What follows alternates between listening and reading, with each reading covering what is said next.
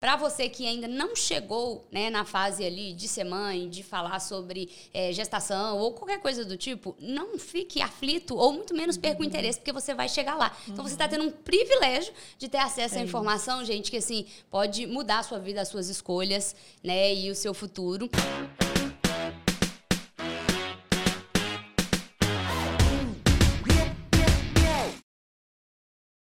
Fala, mulherama! Sejam muito bem-vindos a mais um podcast Mulherama. Estamos aqui eu, Paula Beltrão e Fu, gente, o pessoal que tá numa dúvida se é Fu, Ana Fu, Ana Luísa. Fu então, Andrade, Ana Fu Andrade, Andrade, Ana Fu, Fular. Eu acho que Fu Andrade fica mais fácil. Para quem não me conhece, Fu Andrade fica aceitável, entende Sim. que Fu é um apelido. Para quem já me conhece, já tá acostumado com Fu, né, pessoal? Estamos aqui maravilhosamente prontíssimas para começar mais um papo. Como é que você tá? Ah, eu tô ótimo, tô muito feliz. Olha quem veio. Ah. tô muito feliz, Ana. É engraçado, a gente estava conversando isso, né? Quando a gente criou o podcast, assim, inicialmente eu já tinha falado assim, falou assim, poxa, eu quero chamar mulheres que eu já tenho convívio e que são mulheres que eu acho muito, muito, muito foda, sabe? Assim, mulheres, assim, Mulheres que olham por mulheres, mulheres empreendedoras, mães. Ah, a Paula já tinha uma lista, viu, gente? Não, não era pequena, não. É, exatamente. Grande. E a Tati Vargas, nossa convidada linda. Oi, oi, gente! Meninas, que honra, meu Deus! Entrei aqui e falou, tô chique demais. É, Chiquérrima no último. É um prazer. prazer pra gente ter você aqui batendo um papo com a gente. A Paula já te conhece. Eu já dei uma lidazinha na sua história pra ter um spoiler. Você quer dar uma resumida aí? Não, é, é isso que eu tava falando, assim. Quando eu pensei em mulheres, eu falei assim, nome de algumas pessoas vierem em pauta, o da Tati estava ali, sabe? Assim, eu falei, não, a Tati vai ser uma das primeiras pessoas que eu preciso chamar chamar, porque eu acho o trabalho dela assim, incrível. Não só é, é, uma mulher, mãe, mãe de três também.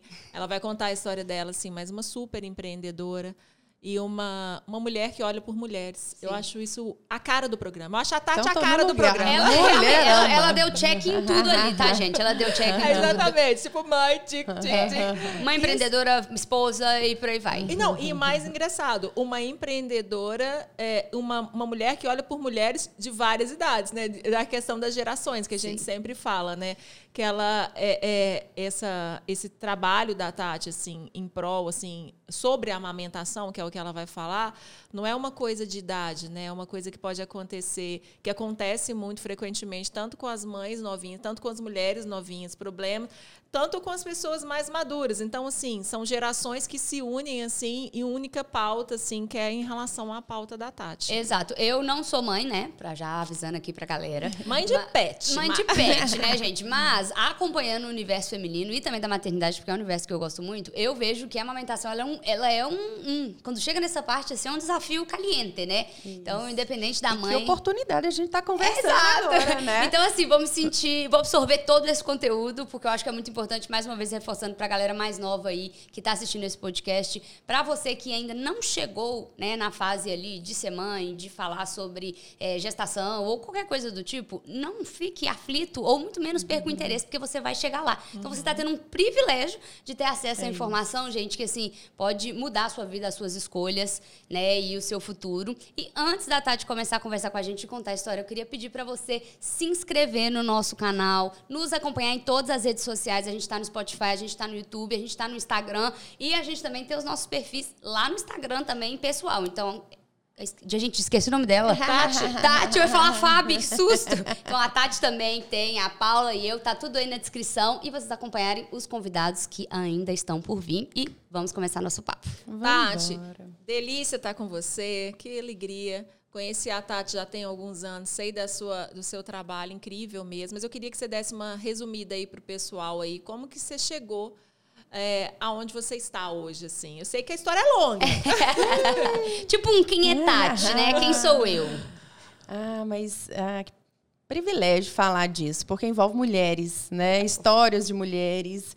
E aí a gente estava até conversando aqui previamente, né? Como gerações, ter oportunidade de conversar, discutir Sim. com gerações, isso muda é, é, visão, ponto de vista e tomada de decisão, Legal. né? Mas eu sou uma menina do interior, filha do meio, de uma família de três, minhas avós todas do interior, com dez filhos, com oito filhos.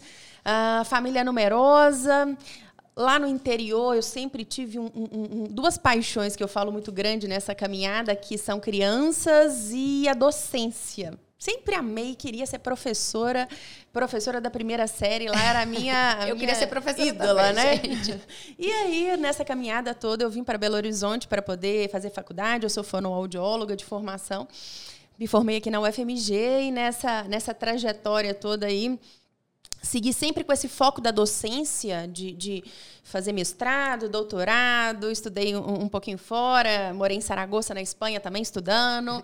E, e, e nessa, me casei por aí, porque meu, meu, meu companheiro de vida, meu namorado desde os 14 anos. Ai, romântico.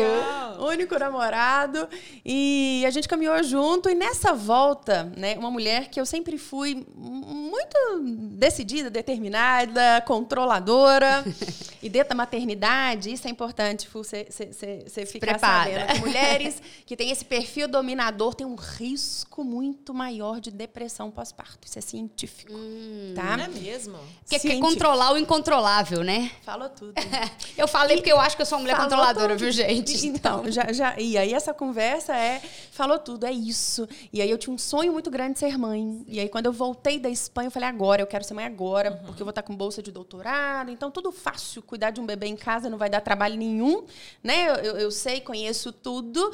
E aí é que são elas, é. né? Porque engravidei, engravidei e tudo que eu achava que eu ia dar conta me escorreu e, e, e desmoronou. Né? Loucura. Então, falava que meu filho não ia chupar chupeta porque eu era fonoaudióloga, Sim. eu não sou fonoaudióloga, tinha estudado isso, né? E aí, quem sou eu, né, para essa tomada de decisão? Não consegui. É, é, e me vi, na verdade, num momento de extrema vulnerabilidade. Eu acho que falar de, de, de, de de vivência de maternidade é muito isso, é se uhum. colocar num lugar de extrema vulnerabilidade. Sim. E a gente entender que a gente precisa dos outros, ter pessoas perto da gente, isso é essencial. Então, aquele perfil de uma mulher controladora, que tinha tudo, várias conquistas, se vê assim, uau, não dei conta disso, é, né? Aquilo que eu achei que seria o mais fácil. Pensa. É. E, e, e, e, tá tudo bem. E o, o, que é legal dessa caminhada é falar isso. Hoje eu olho e falo, e tá tudo bem, não era para mim ter dado conta de Uhum. nada, né? Eu fiz o melhor que eu dei conta. É, tipo, o normal é ser do jeito que foi. Mas isso foi algo transformador. Foi, Uhum. foi esse momento de um processo de puerpério, onde eu queria um parto e eu fui por uma cirurgia de cesariana. Ah, eu tinha um discurso que meu filho não ia usar bicos artificiais. E ele usou. eu queria, ia ser tudo lindo, amamentação e peito machucado, peito ferido. E não foi nada lindo, né? Dentro do que eu considerava. E depois de alguns meses, eu entendi que eu estava num processo depressivo, numa depressão pós-parto. Ah, e não me, não me envia e não me encaixava ali, porque depressão pro interior, então é coisa assim, né? É loucura, é. E, e aí foi com auxílio profissional e entendendo dentro de, desse contexto, né, que veio, eu acho, é, é, a força que eu acho que mulher tem algo que, né, que, que ama, é falar que a gente tem um poder, assim, de, de enxergar oportunidade, de resiliência, né, de falar assim, gente, mas eu não encontrei ninguém, e aí entra um pouquinho né, da questão do empreendedorismo. Eu achava que eu ia dar conta de tudo, eu trabalhava com amamentação e eu não dei conta e eu não encontrei ninguém que me, me, me, me atendesse ou me, que me oferecesse aquilo que eu gostaria. Sim. Né? E aí, nesse momento, veio uma, uma, uma reviravolta que foi: vou montar algo que seja para assistir mulheres nesse período. O empreendedorismo gritou, né? Gritou e fala: por que não? É. Né? Eu, eu ser essa pessoa para atender famílias. Uhum. E, e a minha empresa, que é o Instituto Mambem, ele, ele, ele surgiu por aí. É, de ser algo para atender mulheres no período de pós-parto, assessorando a amamentação, atender uhum. diretamente famílias. E aí, nessa caminhada por amar a docência, por ter uma, uma, uma, um percurso dentro da docência, é, o Instituto caminhou muito para formação e capacitação de outros profissionais. Legal. Maravilhoso, é isso mesmo. Fantástico. Tati, eu falo muito isso, a gente que está imersa nesse universo do parto, eu falo que a mulher, hoje em dia, se prepara muito para o parto. Isso, assim, a gente não está falando de coisa de 10 anos para trás, a gente está falando uma coisa muito recente. As sim, informações sim. em relação à escolha da mulher, em relação a, a ao que ela deseja para o corpo dela, em relação ao parto é uma coisa muito recente. A gente falar hum. que humanização, de, falar friamente assim, que é falar sobre humanização eu trabalho no universo de parto, como fotografando parto há 10 anos. Mas empoderamento assim da mulher veio de, sei lá, seis anos para cá, que a gente está falando mais, que muitas equipes estão se formando. Antigamente eram profissionais pontuais que existiam. Hoje em dia as pessoas se preparam, os profissionais, até os, os estudantes de medicina, eles se preparam já para trabalhar com isso determinado. E que com isso as mulheres têm mais possibilidade de estudar sobre o parto. E a mulher se prepara muito, ela faz curso, ela lê mas ninguém é preparado para a amamentação. É engraçado, o pós-parto é, uma, é um universo que as pessoas fazem exatamente como você. Não, vou dar conta. Pô, sou mulher muito forte. Exato. Não, eu vou dar conta. Eu sou forte. Pô, já, já, já passei por isso. Já passei por isso. A vida já foi difícil demais. Ou tive dificuldade para engravidar, engravidei. Então, sim, o resto, assim, é, o parto, eu acho que a mulher para ali naquela questão, né? O parto vai ser. Ah, e aí vem a pobreza. Não está pronto para o depois do parto. Não, não está. É. Eu recebo muita mãe aqui no ensaio newborn.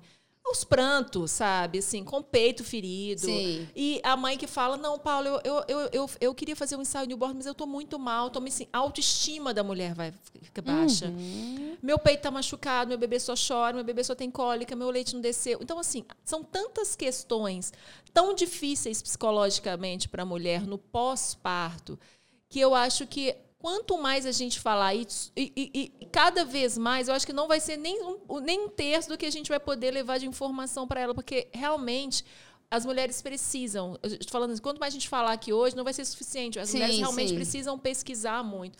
Eu acho também que é só vivendo a experiência para, de fato, né, é, você tirar algum tipo de. de... É conclusão, porque eu acho que por mais também que a gente dê todas as informações possíveis aqui agora, cada um vive uma experiência. É, e, e, tem uma coisa muito, muito, muito interessante nesse Paulo, que, que assim, o, o parto é, é o primeiro desafio que a gente vai uhum. ter na chegada desse bebê. Então, então não adianta eu querer pular e falar, não, esquece parto, vamos falar de amamentação. Eu sempre falo isso. Nos, gente, não adianta ficar falando período gestacional, de pega, postura, isso vai entrar daqui vai sair daqui. Uhum. Essa mulher tem que saber algumas informações importantes do tipo, ó, oh, eu não preciso sofrer e sentir dor e ficar com o peito sangrando. Uhum. Porque hoje ela vai viver isso e alguém vai falar assim, ah, mas isso é normal, porque eu também passei isso, uma Sim. avó, a tia. A... E, e não precisa. É, é, o, o parto é o primeiro evento que vem, só que é um evento que relativamente é curto. Né? Ele vai acontecer, uhum. o bebê vai nascer. A amamentação, não. Ela é. uma semana, duas, três, quatro, um mês, dois, seis, dois anos. E aí vai na luta do desmame, que não é fácil também. Então, é um processo muito mais longo. Né? É, é um processo que envolve, assim, é, é saber, tá ali na ponta e falar assim, olha, eu, eu, não, eu não preciso né, de, de, de, de sofrer desse jeito. A história que vem é, desenhando a amamentação atrás né, das minhas avós, da minha mãe, enfim, não tem que ser a minha história. Uhum. Se eu quero isso, eu posso buscar, eu buscar recurso, sim, auxílio, sim. enfim. Mas é como é que você prepara uma mãe dessa? Tipo assim, dizendo que a gestação não é o período que às vezes ela vai dar a, né, tipo assim, a devida importância, apesar de que eu acho que talvez deveria dar, né? E aí, tipo assim, vai nascer e assim que nasce já começa. Olha que legal, né? Saiu, saiu, já começa. E olha que legal. É uma coisa assim que eu, que eu falo muito hoje. É uma, uma frase que eu falei numa aula esse dia, eu, fico, eu repito ela em todas as aulas agora, que eu falei, ó, escreve aí que eu falei isso. que assim, é, a gente, dentro da, da ciência, das evidências da amamentação, a gente é, levou para um discurso, assim, baseado em evidência, que antes era, ah, o peito feriu, passa um tantão de coisa para cicatrizar, ou então a mulher, para preparar o peito, passa bucha é, para deixar ela forte. E a gente já viu que não, não tem nada disso, assim. É, ao contrário, a estrutura da mama está pronta para amamentar, a estrutura do peito, enfim, uhum. não tem que fazer mais nada. Só que esse discurso que a ciência trouxe para a gente trazer a amamentação para o contexto não ajudou em determinado sentido. Então, hoje eu falo uma coisa muito importante, que é a mama está pronta para amamentar, mas a dona da mama não está não, não tá, tá pronta para amamentar. Aí é que são elas. Porque o peito tá pronto, não precisa olhar para o peito. Só que nessa saída de não olhar para o peito, ninguém olha para essa mulher, não pergunta para ela. Ela passa um pré-natal inteiro sem ninguém olhar o peito dela, ou falar uhum. se ela tem algum medo, alguma angústia, algo relacionado à amamentação Porque aí essa preparação que você perguntou, né, é muito isso, de Sim. trazer agora para esse debate algo que dá a hora que ela estiver no meio do furacão é muito mais difícil falar isso com ela. Sim. Sabe, 90% das mulheres vai ter o que a gente chama de blues puerperal, que vai do quinto dia ao décimo quinto dia de vida, que é você chega na casa com aquele bebê, eu falo para a mãe e a gente olha para ele chora, chora, chora. A gente não sabe o que a gente tá chorando, mas a gente chora. Tá tudo aparentemente tão bem, mas, mas a, gente, gente chora.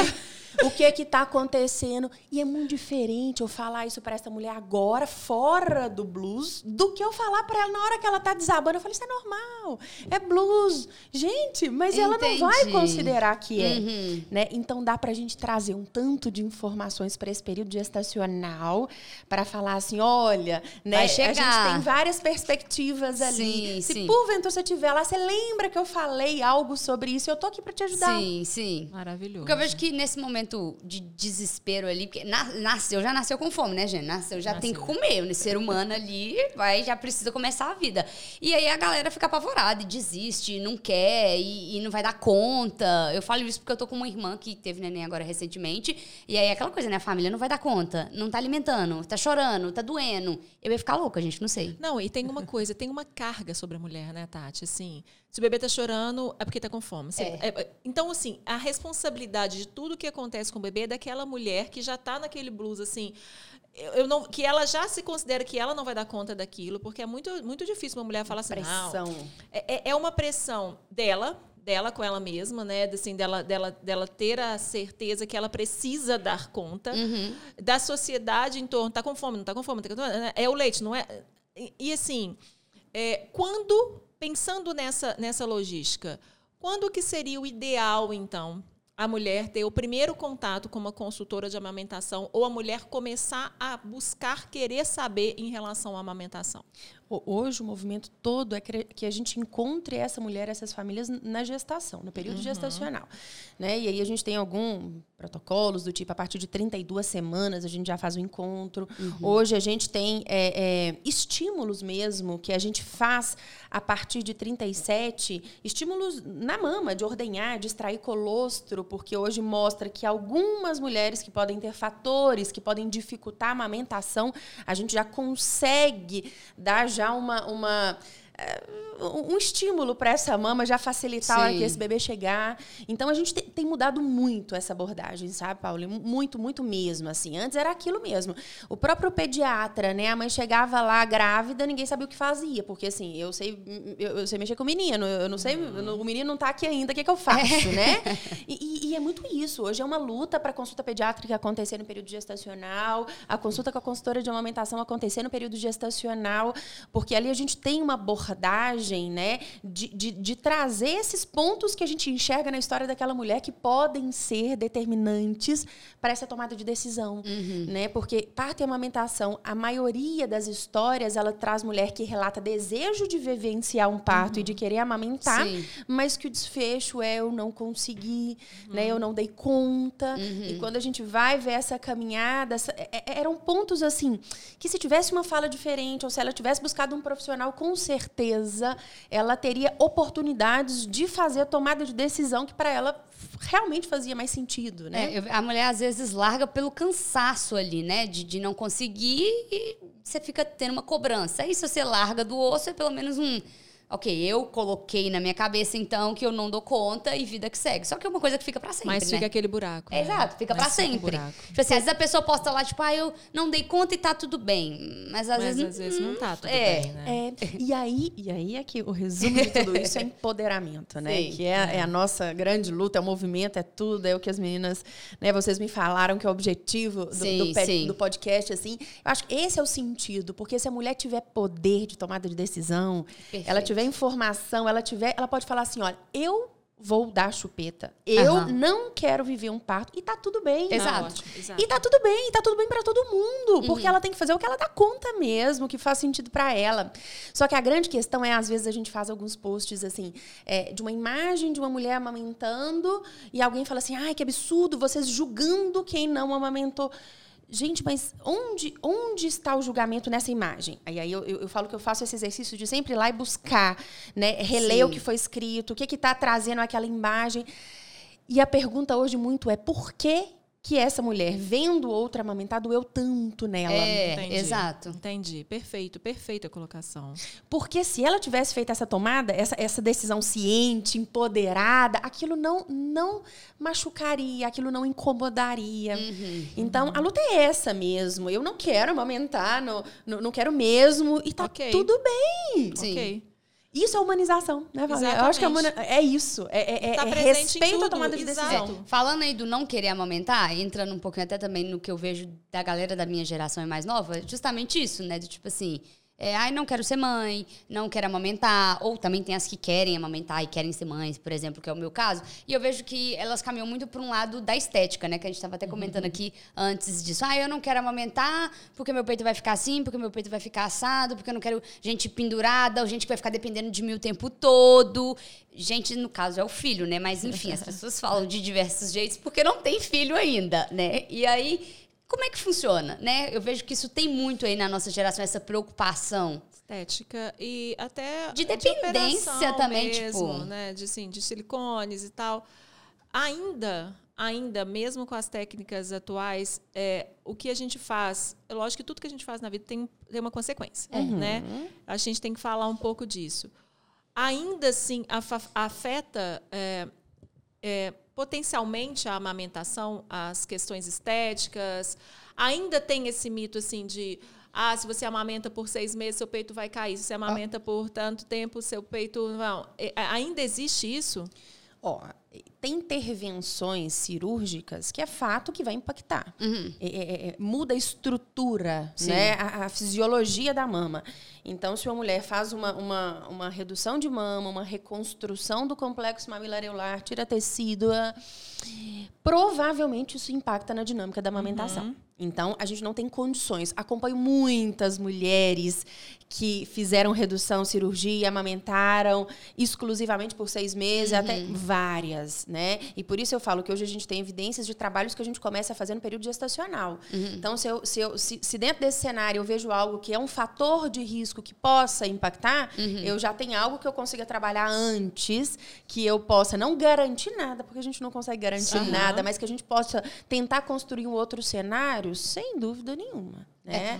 É, Essa é, coisa, tipo, ah, o silicone é na frente do músculo, atrás do músculo, e tem algum tipo de interferência? Como é que fica esse universo Ser na aí? frente do peitoral, atrás do peitoral, muda pouco Aham. em termos. Vai impactar muito mais nesses casos por onde foi colocada a prótese. É Entendi. pela areola, cortou ali perto do mamilo, foi colocada por região é, é, é, submamária, é, axilar, é, é, volume. Agora, o que a gente vê muito hoje também, Ana, é, é casos de mulheres que têm prótese, desejam amamentar, e quando chega pra gente, a gente encontra uma série de dificuldades em termos de produção de leite, mas que não tem a ver com a prótese, mas tem a ver com uma estrutura de mama que ela já tinha Aham. antes, que veio, na verdade, modificada pela colocação da prótese. Ou seja, a gente tem casos também de mulheres que têm menos glândulas mamárias. Sim. Então, aquela história de toda mulher dar conta de produzir leite não é real. Era isso que eu ia te Entendi. perguntar. Não é real. Então, tipo assim, ai, todas amamentam. Entendi. De jeito nenhum. de Isso jeito é nenhum. identificado. Grande parte das mulheres vai ter um volume de glândulas que vai atender, a dinâmica da amamentação vai favorecer muito isso, mas a gente tem casos específicos, por exemplo, de hipoplasias mamárias, que vai impactar sim na amamentação. Então a gente tem uma questão estrutural. Então é, é isso, trazer informação para que essa mulher fale, ó, eu, eu gostaria, eu quero, eu desejo, eu, eu tenho suporte. E aí ela chega, olha, eu, eu tenho, mas eu decidi por colocar, por fazer uma, uma cirurgia estética há um tempo atrás. Eu sei que tem risco. Eu quero fazer o máximo que eu posso, assim. O que tem de recurso hoje? E é nessa caminhada que a gente vai. Então a gente já quebra aquele julgamento de que toda mulher tem que amamentar, partindo do pressuposto que tem mulheres que vão ter condições que não vai permitir que ela amamente. Isso é histórico. É uma, é uma coisa muito é, interessante, mas é histórico e movido por é, pelo, pelo mercado, pela demanda de mercado. Há muitos anos atrás, né, das histórias. de- enfim, na nossa colonização aqui, quando vieram os, os portugueses, encontraram índias, assim, já vem da Europa um discurso em que era indigno de uma, ma- de uma dama amamentar. Porque É deixava o, o peito cair, e aí ela tinha que manter o corpo dentro do espartilho, tomar conta de casa. Então, lá na Europa, nessa época já, Tipo, existiam as terceiros am- amas é, de leite. exato. Que eram negras escravas, que amamentavam os filhos dos burgueses. Isso foi incorporado aqui, porque chegou aqui, viu as índias com os meninos agarrados Aham. no, no- no pescoço e amamentando, e aquilo, né? é, é, é, sem vestimentas, como eles consideravam ser algo. E, e isso vem sendo incorporado à nossa cultura. Então a gente passa por um momento aqui é, é, no Brasil em que as mulheres deixam de amamentar os seus filhos porque não pode, socialmente isso não era bonito, e quem amamentavam era as amas de leite. E a partir desse momento que acontece isso, tem uma era né, na, na nossa na, na história assim que muitas crianças morrem. E na era vitoriana, que era da Rainha Vitória da Inglaterra, a cada dez crianças que nasciam, só duas sobreviviam Que até isso? dois anos de idade. É mesmo? E aí eles, eles colocaram a culpa sobre isso da má qualidade do leite das amas. Socorro. E mal sabem que provavelmente essas duas que sobreviviam é porque o leite Na verdade, é, sim. trazia benefícios. Mas nesse momento foi um momento da história em que, enfim, por questões de falta né, de condições públicas mesmo, de controle de doenças, enfim, não existiam vacinas e tudo, Sim. eles desenvolveram nessa época a primeira mamadeira, que era uma mamadeira que era um canudinho, que vinha dentro de um pote fechado. Então lá colocava leite com açúcar e não tinha jeito de higienizar. Então, hoje eles sabem cientificamente que essas crianças morriam por diarreia, por vômito, por infecção trem que ficava intestinal sujo ali. por causa que daquilo. isso? Que loucura. Que É. interessante E, e- demais. e é essa construção até hoje. A gente tem, então, um poder de empresas que lucram com o não amamentar, né? Com mu- muito grande que é por trás histórico. disso. E que é histórico, né? Histórico. Que vem exatamente. de- Gente, que interessante. Gente, essas mulheres deviam ficar terrível, porque você dá à luz, o seu corpo automaticamente já começa esse processo. Aí, tipo assim, então eu não vou amamentar, né? Tipo assim. E aí a gente escuta relatos de dores nesse É exato. sentido. Tipo assim, assim. o que Eu tinha acontece com uma mulher que tava enfaixar- pronta pra amamentar e Eu não tinha vai? que enfaixar o peito, é, é, cheio de leite, vazando, com febre, porque eu dava algo que era muito melhor para o meu filho. Né? Tem uma época da geração que era isso.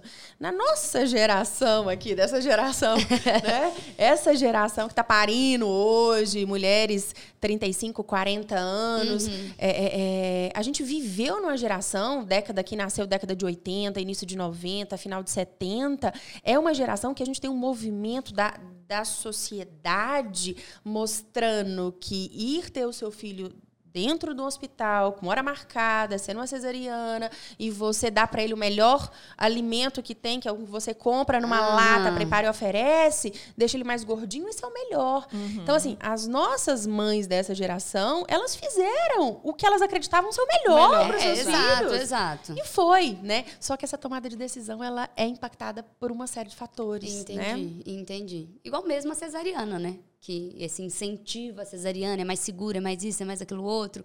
Tem todo um. um- Que é uma Tem- cirurgia maravilhosa para Pra salvar, salvar vidas, vidas, né, exato. Paulinha? Uhum. Mas não pode, num cenário que a gente chegou de 90% das mulheres. Não. Não pode ser um Não, não mesmo. incentivo, não pode ser um incentivo. Tem que ser uma, uma ferramenta que tá ali. É um mas- recurso. Exato. É um exato. recurso médico, exatamente. E, e essa busca, né? Até porque quando eu vivenciei isso e eu contei meu filho chegou de cesariana, mesmo desejando parto normal. Depois eu tive um outro bebê que infelizmente eu perdi com 10 semanas, vivi uma outra realidade dentro do serviço de saúde. Depois eu tive um- o, o Pedrinho, meu outro filho, busquei um parto. E aí, olha uma coisa é muito interessante, como mulheres impactam mulheres e como é, é, trabalhos, né, como esse e a fotografia. Eu não esqueço que eu falei com o médico que estava me acompanhando na época que eu pensava que eu queria fotógrafa, uma fotógrafa naquele cenário, assim, porque aquilo eu me via como um processo de empoderamento. E ele virou e falou assim, bobagem. Pra que isso? E quando ele falou aquilo pra mim, nossa, aquilo soou como uma sentença assim, eu, não vai dar certo. Isso no parto. Antes. Uhum. Antes do parto, Entendi. eu contando o que eu queria. E eu falo, como é importante as pessoas todas que estão perto de você sobre isso, né? Uhum. E, enfim, vivi uma outra história, tive uma outra cesariana, uma história completamente diferente, mas tive uma outra cesariana. E quando eu optei por ter mais outro filho, né? O quarto filho, eu até pensei, né? Deixa eu, deixa eu fazer muita terapia para saber se eu quero realmente ter um quarto filho ou, só, ou, se eu quero só tentar um parto, porque a probabilidade ah, de eu é. não ter cientificamente é grande, assim. Os riscos vão aumentando. Eu tinha duas cesarianas. Mas eu falei, eu quero, eu quero. Meu sonho é ter uma família grande, uma casa cheia. Eu quero ter muitos três filhos. E aí, quando eu tomei essa decisão, né? E aí eu busquei pessoas, profissionais, Sim. alinhados, que traziam informação. Falou, tem risco? Tem. Esse é o risco de uma nova cesariana, é o risco de, de da tentativa de, de, de, buscar um parto, né? É, queria muito que tivesse, né? O que eu não tive no outro dos profissionais. E 15 dias antes, eu me preparei para isso, né? Uhum. E 15 dias antes da Helena chegar, começou uma pandemia. 15 É aquela coisa que a gente antes. acha que está tudo no controle. Pronto. Tava tudo no controle, tava tudo indo bem, com uma equipe alinhada, com Pronto. profissionais, a gente num grupo e fechado, aquela tudo coisa. certo. Pá. 15 dias antes. Não pandemia. pode entrar ninguém com você, não pode entrar sua dona, não pode entrar enfermeira obstetra, não pode entrar ninguém para poder registrar. Malha, malha, você podia entrar. Eu e o menino, e olha lá se eu quiser, né? Só que aí foi essa construção desse empoderamento. Uhum. Ele não é um evento, ele é um processo. Uhum. E ele é um processo que a gente, a gente que só acontece de dentro para fora, Exato. né? A gente luta pelo processo de empoderamento de mulheres, mas a gente não dá conta de empoderar ninguém, até porque a gente mune de informação. A gente faz uhum. parte desse processo, mas o poder só vem quando eu abro a minha porta, né? E falo é de dentro para fora. Agora é eu. Sim, sim. Eu, eu, eu assumo essa responsabilidade também, que é algo que faz muita diferença hoje nesse trabalho com mulheres, que eu, que eu acho que é uma coisa que eu abraço assim. É, é, eu quero fazer com que ela tenha poder de tomada de decisão, seja decisão que para ela faça sentido. Uhum. Porque a gente está num processo onde a gente enxerga né, que julgar a responsabilidade para o outro é mais fácil. É. Ah, por que você fez? Ah, porque o outro mandou fazer. Exato. Ah, por que você levou? É porque o outro falou para eu fazer. Mas aqui, e, e você? O que, que você uhum. queria? O né? que, que você fez? Exato. Com certeza. Isso eu falo é muito isso com as meninas que me acompanham. O poder de tomada de decisão mesmo. Tipo Pronto. Tipo assim, de você saber falar para sua amiga, para sua mãe, para o seu companheiro, companheira, enfim. O que você quer. Se é faz isso. sentido ou não para terceiros, mas eu acho que é muito isso. E você vestir a camisa, porque aí você aguenta segurar no peito, gente, a sua tomada de decisão. Agora, quando ela é de terceiros, aí é osso duro de roer. É. Sai do seu controle, né? Sai do seu controle. É, sai do seu sai controle, do seu e fica é. extremamente desagradável. E a Tati teve um lindo Vebec 2. Vivi, né? É. O Ana, para quem? Para você, você sabe o que é Vebec? Não. Deixa eu tentar chutar, peraí. Ó, gente, Vebec. O 2, hein? Já deu dois. dica. Dois. Não sei, gente, parta, amamentação, socorro. É, em inglês é, é Virginal Birth After, after cesárea. Então é parto vaginal após uma cesariana. Ah. E o dois, porque ela já tinha tido duas, duas cesarianas. cesarianas. Então ela conseguiu ter um parto normal, natural, na verdade, né? Após duas cesarianas. E foi maravilhoso, assim. A gente tem. A gente vai passar. Vou, tá autorizado, a gente vai passar uma, umas ceninhas do parto dela, porque apesar de eu e a Andressa da Felite Filmes não estarmos lá, a gente deu um jeito da gente estar. É isso que eu ia falar, não podia entrar mal e o médico. A gente entrou na bolsa. A, é, a, a, gente, a máquina entra na bolsa de uma que vai para outra e que é enfermeira. e a, a gente vai dar tudo certo. Mas é um momento muito especial. Eu acho que muitas mulheres aí na pandemia devem ter ficado apavoradas sim, sim. com o fato isso. de não poder fazer esse registro. Ainda mais que agora eu vejo que as mulheres elas estão, é, como que eu falo, tomando mais as suas decisões. E elas entendem isso que a Tati falou, às vezes é uma fala tipo assim, mas para que? E você fala, pô, então será que ele não está confiando que vai dar certo, né? Uhum. É exatamente isso, assim, que a gente às vezes nas entrelinhas de uma fala médica, assim, a gente vê o todo acontecendo de uma forma muito, muito e diferente do que a gente planejava, né? E foi, e foi muito marcante isso, eu acho que de, de, dessa questão do, do, registro e de estar tá ali e de falar uma para as outras e precisar falar, né? Porque é isso, mulheres, conta a sua história, ela, ela vai ser muito, muito determinante para outras histórias, para mover outros movimentos, uhum. né?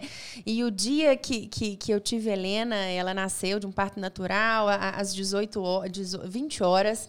Eu lembro que esse vídeo estava pronto, umas três horas depois já estava pronto, assim, na rede social que as meninas colocaram, quem estava, todas, eu mesmo nem sabia.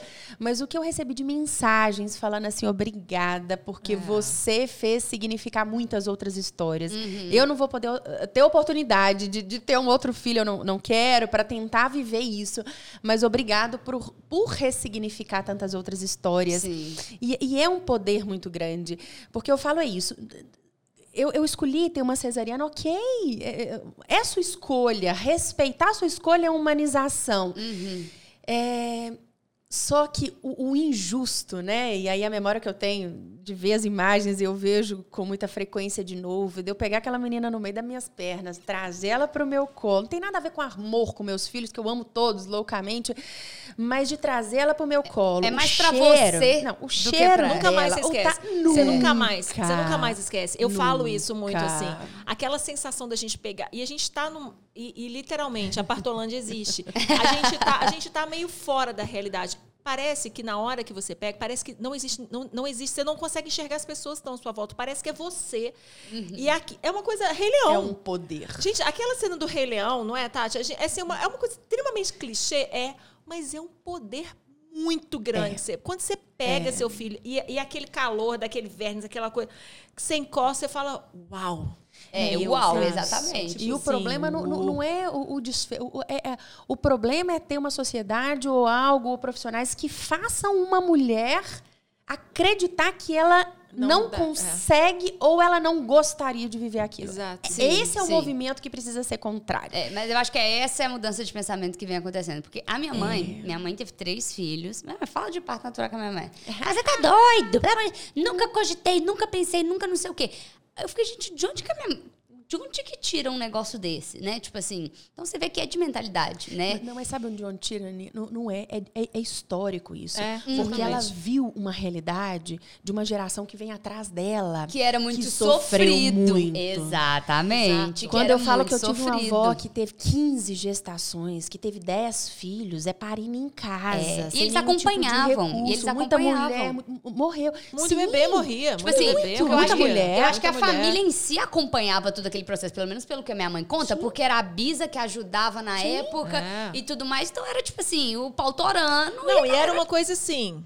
Ah, tem que sofrer. Era uma coisa assim, tem que sofrer. Uh uh -huh. Não era uma coisa assim, sofrer faz parte, ou doer faz... Não, tem que sofrer. Ah, Sabe aquele discurso assim que eh, vem enraizado exatamente? Então é isso que a Tati está falando. É uma geração das nossas mães, que ainda. A minha, a minha mãe teve três também, mas foram três parto normal, porque minha mãe chegava nascendo. Mas também sim, ia passar sim. por uma cesariana, porque era aquela coisa assim, sabe? Você precisa sofrer para você ter seu filho. Você é mais. Não sei se é uma coisa, você é mais mãe, eu não entendo isso. É um pouco desse, desse discurso histórico que vem dessa eu acho que de um machismo até, sabe? Eu acho machismo que é estrutural. É exatamente, eu acho e que aí quando um a gente fala, né, Aninha, você falou assim: "Ah, minha geração", e aí esse medo da dependência. Talvez esse seja um ponto que quem estiver escutando, a gente não vai ficar dependente dos nossos filhos. Uhum. O poder, esse empoderamento vai trazer isso. Entender que a gente vive numa sociedade permeada por um machismo estrutural uhum. e que quando a gente se mune desse poder de informação e que a gente está perto de pessoas que vão caminhar junto com a gente, eu quero ser mãe, eu quero ser mãe de três, uhum. eu quero ter minha empresa, eu quero dar aula final de semana e de noite, eu quero amamentar até hoje, que a minha de dois anos, dois meses, ainda amamenta até hoje. Isso é conflitante. Exato. Mas isso é possível uhum. quando eu entendo que eu não sou a única responsável por essa criança. São várias várias pessoas que são responsáveis por essa criança. Sim. E se alguém olhava para o pai e falava, ah, que bom, que marido bom que você tem, ele está fazendo mais do que a responsabilidade é, tá dele. mínimo. De, de, de cuidar. Sim. E ele está pegando, né? E ele está aproveitando algo que muitas outras gerações de homens não tiveram oportunidade de estar tá próximo de é. seus filhos. Eu acho que as mulheres hoje, é, tipo assim, pelo menos a, a, as adolescentes, estou falando aqui das minhas amigas, do meu ciclo de convivência. Eu acho que a gente já está tão preparada por tudo que vinha acontecendo, né? Tipo assim, ah, e, e, a mulher faz isso, e a mulher não pode trabalhar, e a mulher não sei o quê, mas ao mesmo tempo a gente é empoderada, a gente quer conquistar o mundo, a gente quer ser mãe, e o homem, a gente não sabe se ele vai estar ali ou se não vai. Eu acho que a gente já meio que se blinda de tudo isso. Então acho que talvez por isso esse pensamento, né? Porque a gente já pensa, com certeza não vou ter um pai presente, né? Por mais que eu sonhe e almeje, eu vou criar ele sozinha, talvez eu não vou ter rede de apoio. Eu vejo que é, é tipo pensando no pior. Eu tenho essa sensação conversando Sim, com a galera da minha sim, idade. Tipo assim, que sim. o povo fala, não quero, não vou, pensando nisso. Tipo assim, como se fosse acontecer, com E, certeza. e É. o nosso movimento vai ser pra isso. Exato. Não é assim. Ou não, Não, que ser vamos assim. quebrar esse ciclo. É, a sensação que eu tenho já é tá essa- quebrado. Já tá tipo, não é que a pessoa não quer, mas ela já tá tão atolada de coisa ruim, de um histórico ruim, que ela já se blinda. Então ela já fala que ela não quer. É, E mas é, eu, eu acho isso. A gente tem que quebrar esse ciclo. E é isso que a Tati falou brilhantemente. A informação te dá esse poder, sabe? As escolhas que você faz para você mesmo te dão esse poder, sabe?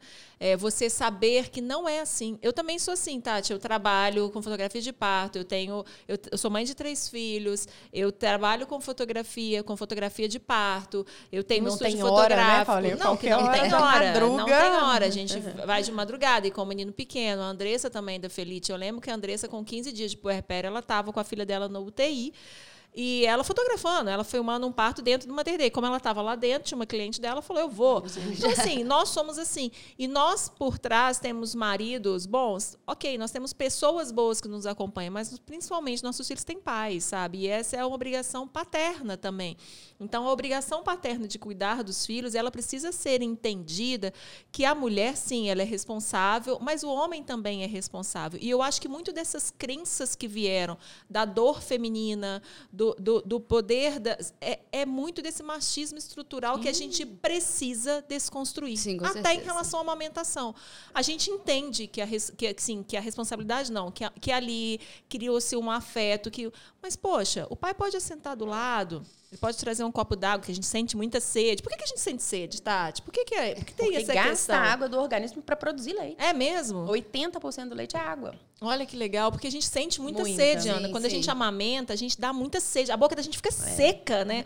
Então, assim, do marido entender, dele trazer uma água. Então, assim, daquele participar daquele momento. Uhum. É, tem homem que tem ciúmes da mulher com o filho amamentando. Não acontece isso, Tati? É, e, e o movimento é maior ainda, porque se a gente pensa nisso, às vezes, eu falo isso entre, entre profissionais da saúde que lidam com a amamentação. A gente tinha um, re- um discurso, uma época, que é pensando assim: ah, vou lutar por seis meses de licença maternidade para mulher, para todas, porque é Aham. só quatro aqui, isso impacta a amamentação. Mas a gente para para pensar: será que isso é uma maneira de lutar pelo que a gente quer? pensando que a amamentação é algo é, é, estrutural e eu quero uma mulher empoderada que tem o seu trabalho Exato. autônoma. Hoje a gente tem uma taxa de desempregabilidade altíssima na faixa etária de 20 e poucos a 30 e tantos anos. Por quê? Porque as mulheres saem caras para as empresas. Então, elas deixam de ser contratadas. Se a gente amplia a licença maternidade, será que a gente está apoiando É, tá mulheres empoderadas e Perfeita. mulheres com. E aí a gente busca outros recursos, porque tem outros. E, e- e não- e não, existe uma verdade, mas países, igual Espanha, tem quatro meses. Uma mulher engravida, ela tem quatro meses de licença maternidade. E o homem tem quatro meses de licença paternidade. Não é aqui que é cinco dias. Sim. Porque quando eu falo com o homem que ele tem cinco dias de licença, eu já estou inferindo para ele que ele não tem muito o que fazer. É, exato. Não é importante. Não, e, e isso está incorporado.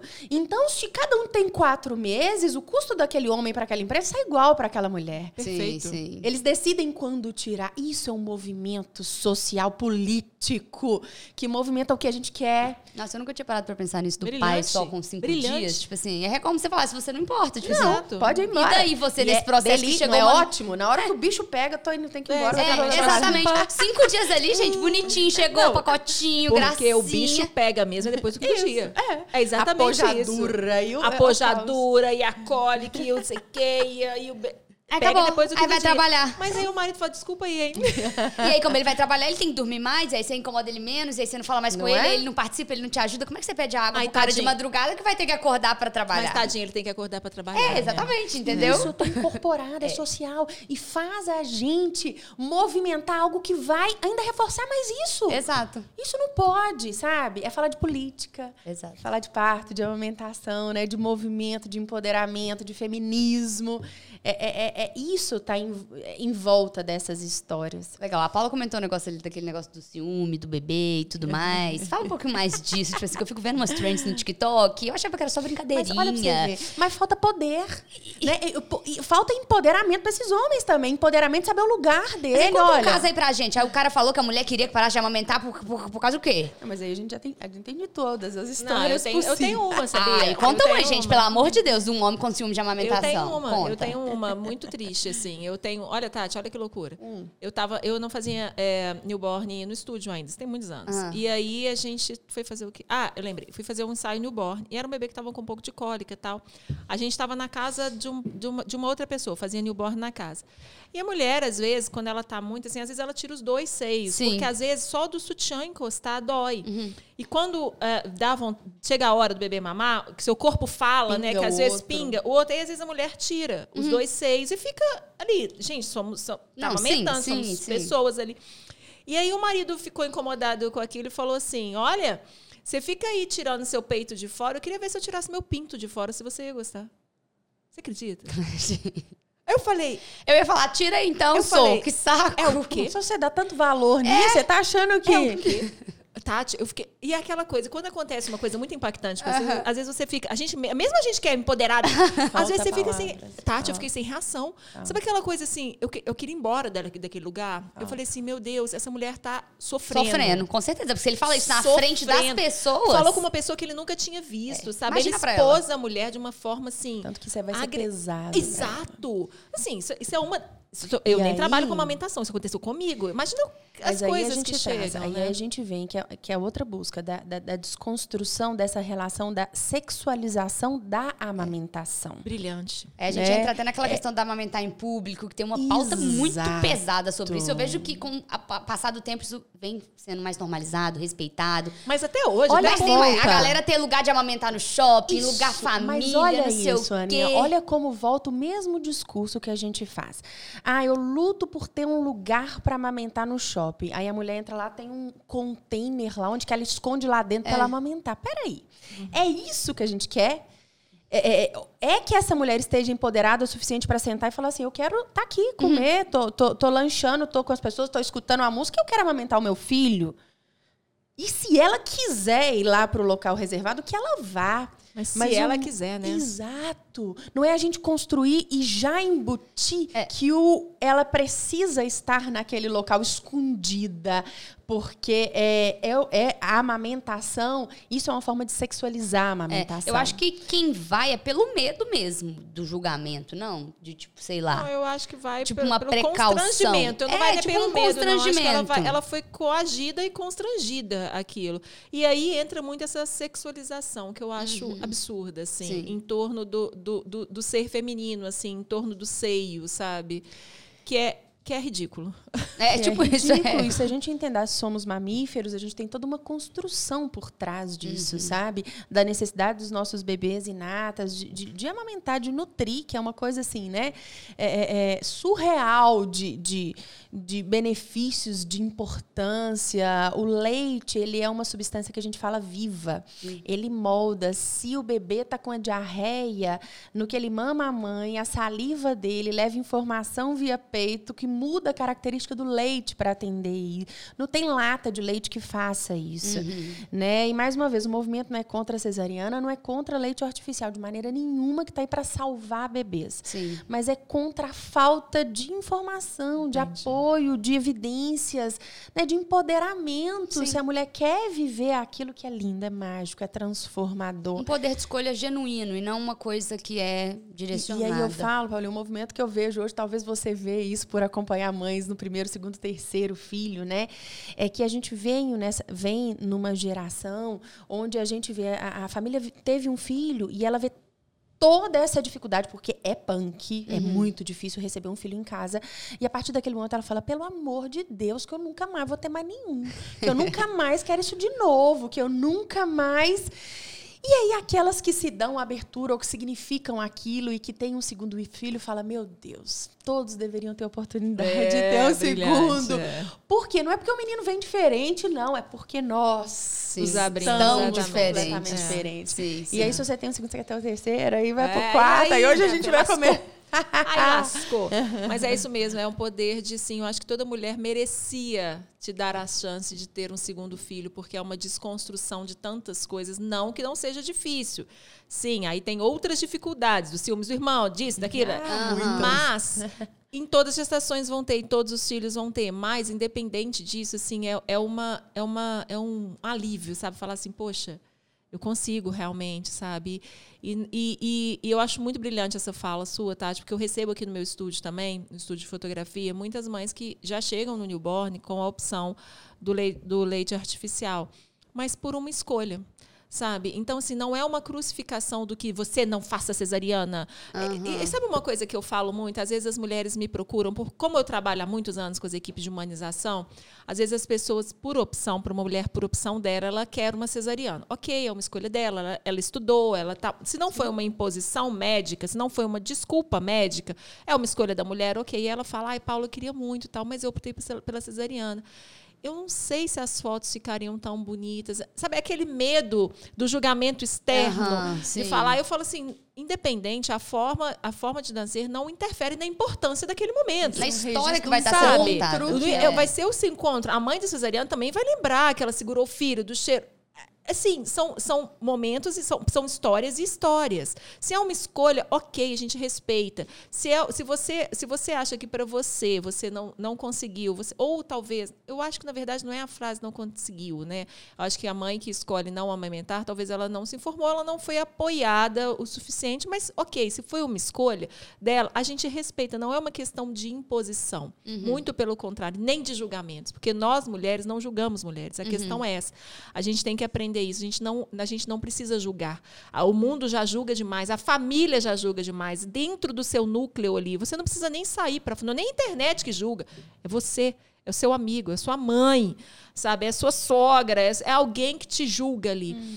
E, e você já é muito julgado. Você não precisa de um, um julgamento externo, mas eu acho que o principal julgamento vem da gente, né? Assim, é, da gente entender que talvez realmente faltou informação, que realmente faltou apoio, sim, que realmente sim. faltou uma mão, sabe? É, tanto que eu vejo que as mulheres hoje, à medida que vai passando e que elas vão tendo acesso à informação pelos canais de comunicação, histórias e afins, tem mulheres se dando segunda, terceiras e quarta, quarta chances. Assim como Exato, aconteceu. Tá então, tipo assim, ai, é, na, Ana, no meu... só aproveitando a chance, que... vamos dar uma chance da gente comer um açúcar? O que, que você acha? Lá vem, viu, gente? Lá vem. Eu tô sempre goelada no docinho, tá? Mas o almoço hoje ele foi tão pesado que eu vou te contar um negócio, meu, viu? Deixa olha, eu trazer pra mais Antes perto. dessa gravação que estávamos eu e Ana sentada batendo um tropeirão um aqui. Tropeirão, entendeu? Mas olha a sobremesa, Tati. Tati, esse aqui é, é do nosso assim, parceiro. É? é, minha filha. Convidadas ilustres. É sempre assim, ó. Olha assim, esse aqui é do nosso parceiro, é a Showcake, da Carol da Showcake, que tá dando super delícia. força pra gente. Arrasou. Olha aqui que delícia. São as sobremesas, depois você escolhe, pode ficar comendo à vontade. Obrigada, hum. Carol, mais uma vez. Obrigada, Showcake. A gente vai deixar o arroba do Showcake aqui, vai deixar tudo marcadinho. Não, gente, o pessoal da Showcake tá acabando com a gente, tá, Paulo? Nossa, olha, senhora, vou... não tem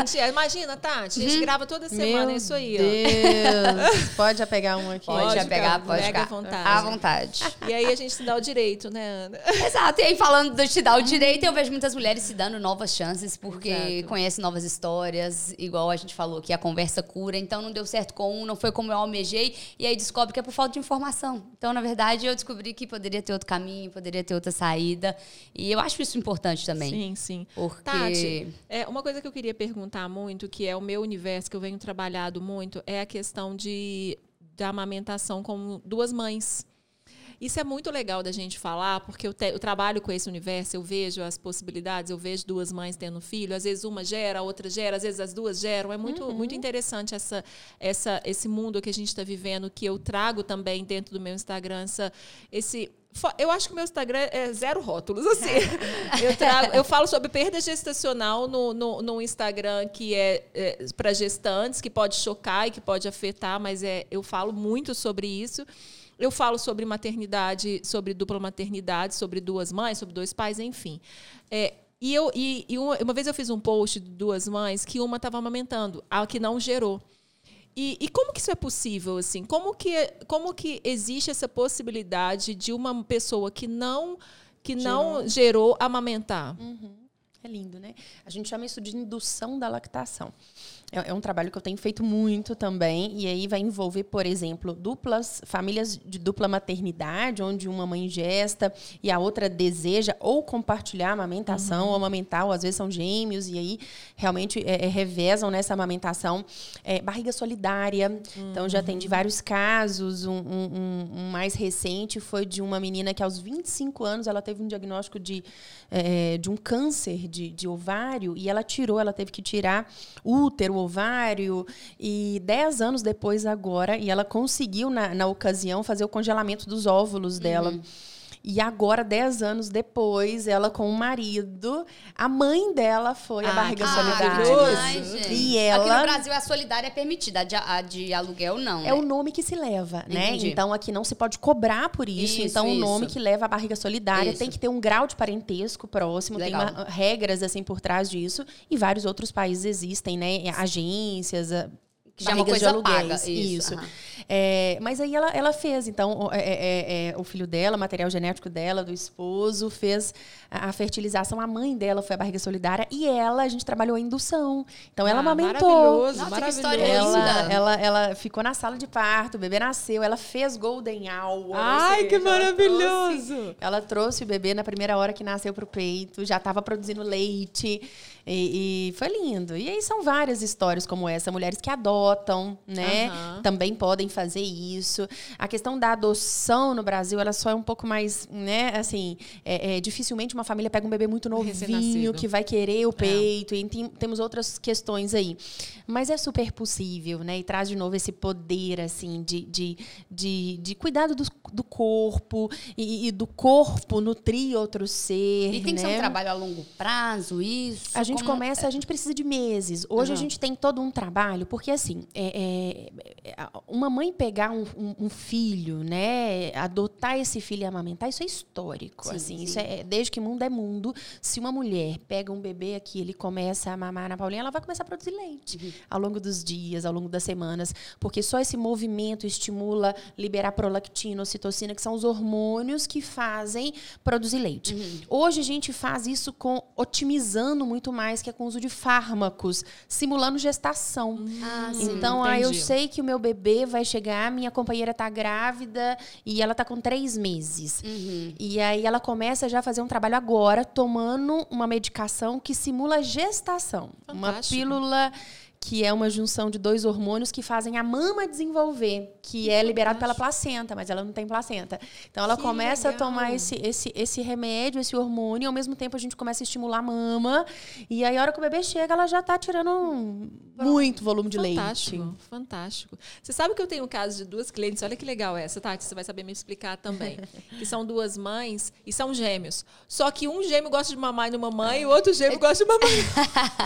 Escolheu. Olha, eu, é. De confusão de bicos, não é? E aí elas confusão falaram, não, é porque o meu bico do seio é, é, é, é mais é para dentro e o meu. E aí, as, as be... Gente, olha que danada. Criança. É, é, e aí eles escolhem, assim, tipo assim. É, de fato, a gente, como é mãe, às vezes o, o nosso filho escolhe às vezes um peito, seio, é. um seio, né? Porque nós não temos peitos simétricos, uhum. né?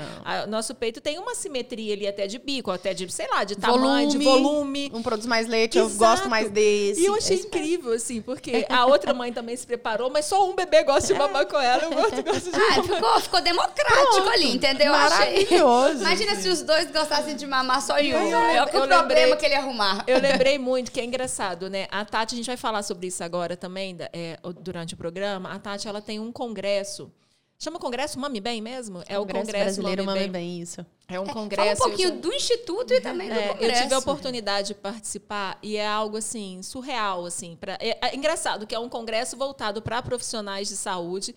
Eu não sou profissional da saúde. É, é, muita gente que estava ali também, que foi comigo no congresso, não é profissional de saúde, mas eu falo que quando a gente adentra num universo, que é o universo que a gente trabalha, independente de eu ser profissional de saúde ou não, eu trabalho com esse universo. E que a gente escuta, a gente toma uma aula. Então, eu falo, é um congresso voltado para profissionais de saúde, mas é um congresso que eu acho que todo mundo deveria sim, participar. Sim. Porque é. é uma aula de diversos temas, de, de assuntos assim brilhantes a serem abordados assim. E, e, eu lembro que você falou sobre sobre confusão de bicos. Teve uma palestra falando sobre confusão de bicos. Na hora, olha só, sou fotógrafa. Na hora eu falei assim, hum, Tá deve ter sido confusão. Já tá dando diagnóstico já aqui pra, Deve pras ser confusão de bicos. Isso é muito, muito legal. Tati, então fala um pouquinho desse congresso, que teve uma pausa aí na pandemia. Teve. É, a Ania podia, um instituto, né? Ele surgiu pela chegada Sim, do meu sim. primeiro filho. Então, foi é, é, é, pelas dificuldades que eu vi uma maneira de empreender. Então, de trazer um, um conhecimento que eu tinha da minha formação, de lidar com a amamentação, do conhecimento da, da, da formação científica. E a gente começou com vários cursos de formação. A gente forma. A gente já formou mais de 4.500 consultoras de amamentação. Maravilhoso. A gente já teve mais de 7 mil alunos dentro do, do- das nossas formações que a gente tem. E aí, em 2017, a gente teve esse movimento. de Eu falei, vamos organizar um evento para reunir principalmente os nossos alunos. E aí veio uma surpresa, uma surpresa grande, que eu esperava reunir pouco mais de, de- em torno de 100 pessoas é, é, proporcionalmente. E aí a gente, com um mês, já tinha lotado as vagas, trocamos o local. Eu lembro que era assim, era no Teatro X, aí passou a ser no Pronto. auditório tal, tal, tal. E aí foi assim, ó. Foi e aí só a gente já reuniu dessa primeira vez muitos profissionais que não tinham conhecimento, do- não tinham feito curso, assim, veio por esse movimento todo. E aí em 2019 a gente teve de novo o bianual, é, é, né, num, num grande hotel aqui, reunimos mais de 700 pessoas. E esse ano era para ter tido o ano passado, mas a pandemia não deixou. Esse ano a gente É bom que vai deixou a galera com um encontrar- gostinho de quero mais. Estamos ansiosas. A gente vai encontrar de 16 a 18 de novembro aqui em BH, no Sesc Palladium, que é o nosso, né, um dos maiores teatros aqui mais lindos que a gente tem. A capacidade Expectativa de público, eu já ia perguntar. 1.200 Show de pessoas. bola. E estamos, estamos muito otimistas, assim. E vai ter espaço para exposição, claro, né? Que vai ter que estar Ah, todo mundo lá lindo, maravilhoso. Então, pra galera aí que já ficou interessado, é, tem que ser da área, ou se quiser começar a ingressar na área, já pode o é participar aberto também. para Pra todo, mundo que tem interesse nesse universo materno-infantil. Perfeito. É, a gente vai lidar desde que. E a gente fala de parto, a gente fala de feminismo, a gente fala de, de, dessa relação da, da, da- dos antirracismo dentro desse conceito, Uhum. né? De trabalhar o maternar, as violências no maternar. Sim, sim. E, enfim, manejo da amamentação, tudo um pouquinho. Legal. Tati, o Instituto também, ele, ele tem curso de pós-graduação, não é isso? Para as pessoas. Ele não só cria, é, é, ele é, habilita consultoras de amamentação, como você dá aulas em todo o Brasil, né? Você dá, você dá aula. Isso, a mulher gente- viaja, viu? É, eu ia falar, Tati, Pois é, faz seu viajar. publi aí, Tati. Tem mulheres de todo o Brasil te assistindo, Menina, quem sabe? Eu viajava muito, né? era, era, era avião. E a pandemia veio, né? E veio também dando uma sacudida assim, na Aham. gente. É, é, principalmente nessa questão da, da acadêmica, né? De a gente viu que a gente consegue também alcançar muitas pessoas e fazer um trabalho bacana.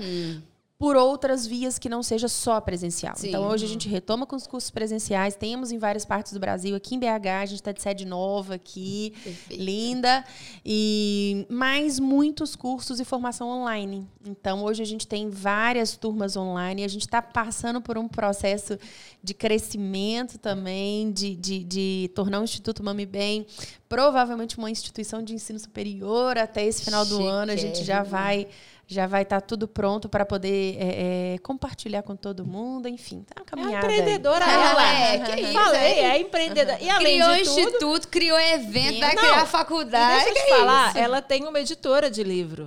ela ainda tem isso também. E a Tati tem um livro. Devia ter trazido o livro. Oh, meu eu Deus, é eu tenho verdade. também, mas é esse aqui, ó. Quer ver qual câmera que a gente pode mostrar? Mostra aí pra mim. Ai, a gente podia sortear ele no nosso Instagram, Ah, não? claro. É, mas esse aqui é, um- é um livro meio para profissionais, Pra profissionais, né? não. É, mas, mas é um, Deixa é, eu ler é o um livro que é uma título. linguagem Olha que legal. bacana. Dá ali para É o Tratado do Especialista em Cuidado Materno e Infantil com enfoque em amamentação. E vai ter volume 2. E é capa esse, esse ano. Olha e é lá, ó. capa aí é, feita pela Paulinha. né? Essa capa também Focou é minha, aí, foto é Sidney? É. Focou? Foto da Paulinha, da Fernanda e do Noah, que é uma história linda também, de dificuldade de amamentação e que buscou, é profissional da saúde. Eu mostro? Ah, então tá. Pode me dar aqui. Então. Mostra daqui, Johnny? Acho que é, acho que vai ficar melhor. Aqui, ó. Ai, Deu? Super. Oi? Essa capa linda. Então, é o Tratado do Especialista em Cuidado Materno Infantil com enfoque em amamentação. Aqui, ó, Tatiana Vargas Castro. Chiquérrima. É um livrão grande. Esse é livro é lindo, lindo, lindo, lindo. É, é um livro grande, assim. Nossa, é. muito lindo. Muito lindo. E vai já ter o volume 2. Eu lembro que no, no, no, congresso foi o lançamento e, tipo, tinha filas, minha filha. Tinha pra galera filas, pegar. Tá? E a Tati tava dando autógrafo, tava dando dedicatória. Teve noite de autógrafos e Teve, tudo. Mas Ai, merece, porque legal. é um livro, assim, muito importante, assim. É exatamente isso. É um livro para profissional, sim. sim. mas é um livro materno, né? É um livro de cuidados maternos, né? Pra gente entender exatamente isso. Até porque a informação hoje tá aí. É essa diferença. Tá fácil, né? Eu entro na internet e pego a informação. Uhum. E, e, as mães querem se informar, mas muitas das vezes fica perdida com tanta informação. Exato, exato. Eu, vi, eu tava vendo uma série esses dias, aí a moça descobriu que tava grávida, eu achei engraçado que cortou a cena, ela tava numa cama assim, aí tinha um monte de livro assim de maternidade, ah. e as páginas caindo. Eu falei, o quê? Vai fazer o Enem? e aí ela lia, lia, lia, desesperada, grifava. Mais ou menos isso hoje, né? Você não, é. Porque você consegue achar várias vias ali, né? Então, Exato. como é que você toma a decisão? É confusão é doida. É. Tati, o instituto ele tem as consultoras próprias ou hoje vocês indicam? Como Não, a gente também faz assistência ah, às famílias. Entendi. A gente atende famílias, faz consultoria de amamentação, uhum. trabalho de indução é algo que a gente tem trabalhado bastante. Então a gente tem uma equipe que faz assistência uhum. também direta à família e a parte de capacitação profissional. A Entendi. ideia é que a mamãe procure vocês ali na gestação para que tenha o suporte Isso. assim que é. a coisa começar. Engravidou é importante buscar uma consultora Legal. de amamentação, porque aí a gente vai conseguir entender aquela história e construir com ela já uma caminhada que com certeza vai ser muito mais leve, muito mais né, é, é, é, é cheia de informação para essa tomada de decisão, para esse empoderamento. Perfeito. Tem algum estudo? Isso é uma curiosidade minha, pessoal. mas tem algum estudo que fala. Eu acho tão incrível. Eu já assisti muitos, muitos, muitos partos. Eu já estou chegando para lá de mil partos que eu assisti assim. Tati, é em todos eles. Eu me encanto. Porque o bebê procura o peito da mãe, assim. É, é Ana, é muito já impressionante. Nasce. Ele já nasce. É e aí passa ali aqueles 15 minutos de adaptação, ambiência tal, e aí ele já procura. E se ele está aqui, ele, ele já vira. Ele já... Tem um estudo falando. É uma questão mamífera mesmo. É uma questão é, mamífera. É, é uma a questão gente... de sobreviver. É o que, Tati? É. Esse instinto. Os nossos bebezinhos, tem uma, né, uma teoria que a gente. É uma coisa da, uma das coisas que a gente fala, no, na, conta para a mãe no período gestacional. É, é, é a teoria da esterogestação. Porque pela evolução das espécies, né? Se a gente vê uma uma, uma gorila parir e amamentar é muito parecido com a gente. Sim. Se você uhum. pega um vídeo e fala assim, uau, meu uhum. Deus, o jeito de ninar o bebê, de segurar, de colocar. Obviamente que não dá pra gente comparar a gente com a gorila, porque Sim. a gente mudou muito, uhum. né? E aí, as grandes mudanças estruturais, fisiológicas, é a cabeça que cresce desenvolve, passamos a ser seres pensantes, uhum. inteligentes, e o quadril diminuiu, a pelve diminuiu. Uhum. Aí cabeça cresceu, pelve diminuiu pra gente ser bípede. Uhum. Hum, Não legal. dá para o menino passar no tempo Entendi. que deveria para ele desenvolver dentro da barriga. Então a gente fala que os nossos bebês nascem antes da hora. Eles nascem naturalmente prematuros, mesmo sendo termos. Ah, é? E quando eles nascem assim, porque dentro de todos os mamíferos, os nossos é, é, são os únicos, diferente do cachorrinho, do porquinho, do gatinho, que nasce, uhum. já sai lá e vai lá e pega sozinho. Se ele estiver sozinho, ele caiu lá no chão, vem, cai, busca. O nosso não dá conta de fazer isso. Exatamente. Ele precisa ser acolhido, ele precisa ser colocado uhum. no colo. E aí ele nasce mediado por reflexos. Então ele precisa ser trago ao colo e quando ele é, é, trazido ao colo, ele, ele, ele coloca em ação os reflexos de sobrevivência que ele tem. Um deles é o rastejar, então ele realmente rasteja. Rasteja? Pra cima do peito da mãe. Exato, ele se arrasta. Na, acabou de nascer. Quando vai chegando perto do seio da mãe, tem o cheiro, uhum. tem a visão, por isso que a areola da mãe fica mais escura. Entendi. A gente tem partes do corpo que fica mais escura porque guia ele, aí ele vira para aquilo e aí, no que ele vira e o rostinho encosta, ele desencadeia um reflexo que se chama busca. Aí ele abre a boca, busca no peito. Na hora que ele abre a boca, encosta o peito no, na, na, na, língua dele, desencadeia um outro reflexo, que é a sucção, e ele gruda no peito e mama. E tudo isso some, principalmente esse reflexo alimentar de sucção, some em torno dos três meses, que é quando a gente fala que finaliza o período de esterogestação, que a gente deveria ter uma gravidez que durasse um ano. Nossa Senhora. Só que como a gente não pode, porque senão o menino não nascia pela evolução, dura nove meses e a gente precisa entender que os três primeiros meses de vida da criança fora daqui, ele não entende que ele deveria estar aqui. Ele queria estar dentro da barriga de novo. É. Então, tudo que a gente faz para lembrar ele de dentro da barriga, colo, ninar, Apertar na mantinha. shh, ninar, Aham. balançar. Isso faz com que ele acalente. Engraçado que os outros mamíferos é, o, o- é pouco tempo, não é? Que, Tipo, o cachorrinho Ai. tem uma gestação, tipo, porque você É, falou de a um gente ano, a nossa na muitas, teoria. é, aí a gente vai variar muito de, de espécie De espe- espécie, aham. né? E olha que interessante, né? Só número até é, de tempo de gestação, mas tanto de peito. A gente só tem dois peitos porque, teoricamente, a nossa gestação vai ter no máximo dois bebês. Uhum. Agora a cachorrinha tem dez, ela tem um tanto de Sim, mamilo. sim. Fantástico. E eu encontro todo dia mãe que às vezes eu vou atender que fala: Nossa, Tati, eu, eu, eu- eu tô na pujadura, meu menino nasceu tem quatro dias que tá saindo leite debaixo do braço. e aí a gente vai ver lá, ela tem uma mama aqui, que a gente chama de mama acessória. Por quê? Porque na evolução das espécies, a cachorrinha tem um tanto de mama que começa debaixo do braço e vai fazendo isso, isso, isso, isso, isso. Chocada. Então, às vezes, eu encontro mãe que tem mão acessória debaixo do braço, outra que tem que achava que era uma pinta. Aí ela começa a dar leite, escorre leite.